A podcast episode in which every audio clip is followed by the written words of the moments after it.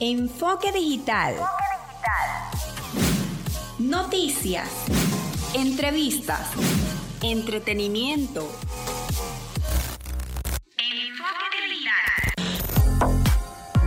Este micro es una producción nacional independiente certificado número 8607 de Francisco Párraga. Están en sintonía de zona 41, 94.9 FM. Soy Andy Zambrano. Feliz viernes. Comenzamos.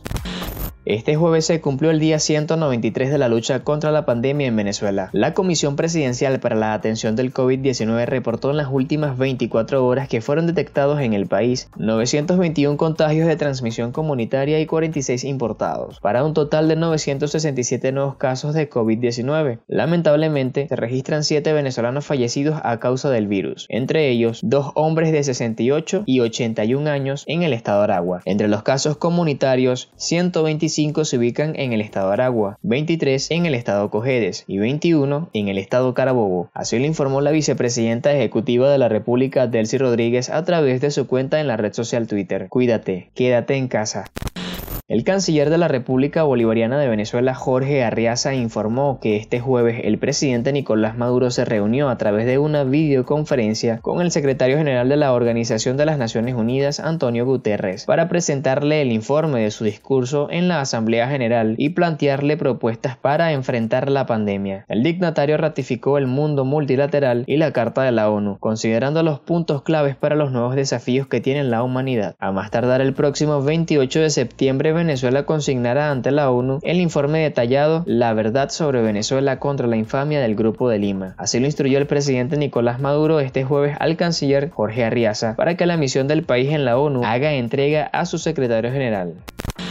El pasado 22 de septiembre, Movilnet, la empresa de telefonía móvil, informó del regreso paulatino del servicio de recargas electrónicas. Tras arduas labores realizadas por nuestro personal técnico, restituimos de forma progresiva el servicio de recargas. Señalaron a través de su cuenta en la red social Twitter. Dicho servicio, de acuerdo a las denuncias de usuarios en Twitter, llevaba meses inactivo. La empresa de telefonía venezolana agradeció la comprensión de sus clientes y reiteró su compromiso con la optimización de su plataforma. Desde Movilnet ofrecemos disculpas por las molestias causadas. Trabajamos por brindar el servicio que nuestros clientes merecen, concluyó el comunicado. La tasa de cambio del par de Petro superó los 23 millones de bolívares según informó la cuenta en Twitter arroba Petrodivisa. El escritor ruso Sergei Konkov envió al Comité Noruego del Premio Nobel de la Paz en Oslo la candidatura del presidente de Rusia Vladimir Putin para la edición del galardón correspondiente a 2021. El equipo de diseño de Instagram lleva meses trabajando a pleno rendimiento, pues son ya varios los cambios que han ido llegando a la red social. El último tiene que ver con la redistribución de secciones y botones, todo en pro de que consumamos más Reels, la copia de TikTok de factura norteamericana, y de que compremos más en el marketplace de la app. Los Reels pasan de 15 a 30 segundos. Un estudio con una supercomputadora muestra que las caretas protectoras no ayudan a detener la propagación del coronavirus. Hasta aquí el enfoque digital del día de hoy. Síguenos en las redes sociales, arroba radiozona 94.9 FM, arroba mi enfoque digital, mi cuenta personal, arroba Andy Jesús. Feliz viernes, hasta la próxima.